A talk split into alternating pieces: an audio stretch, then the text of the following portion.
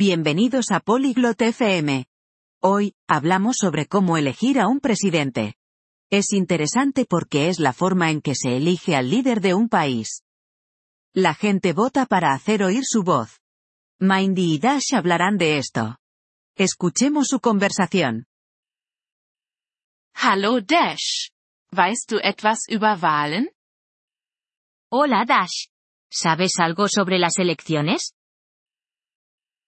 Hallo Mandy. Ja, ein bisschen. Es ist die Art und Weise, wie wir einen Präsidenten wählen. Hola Mindy. Sí, un poco. Es la forma en que elegimos a un presidente. Wie funktioniert das? ¿Cómo funciona? Die Leute stimmen ab, wen sie wollen. La gente vota por quien quiere. Wer darf wählen? ¿Quién puede votar? Erwachsene dürfen. Man muss 18 Jahre oder älter sein. Los adultos. Debes tener 18 años o más. Kann jeder Präsident werden? ¿Cualquiera puede ser presidente? Nicht jeder. Man muss im Land geboren sein. No cualquiera. Debes haber nacido en el país. Was noch? ¿Qué más? Man muss auch mindestens 35 Jahre alt sein. También necesitas tener 35 años. Ach so, verstehe. Und wie wählen wir? Ah, ya veo. ¿Y cómo votamos? Wir gehen zu einem Ort, der Wahllokal genannt wird. Vamos a un lugar llamado colegio electoral. Was machen wir dort? ¿Qué hacemos allí? Wir machen auf einem Papier ein Kreuz bei unserer Wahl. Marcamos nuestra elección en un papel. Ist es geheim? ¿Es un secreto?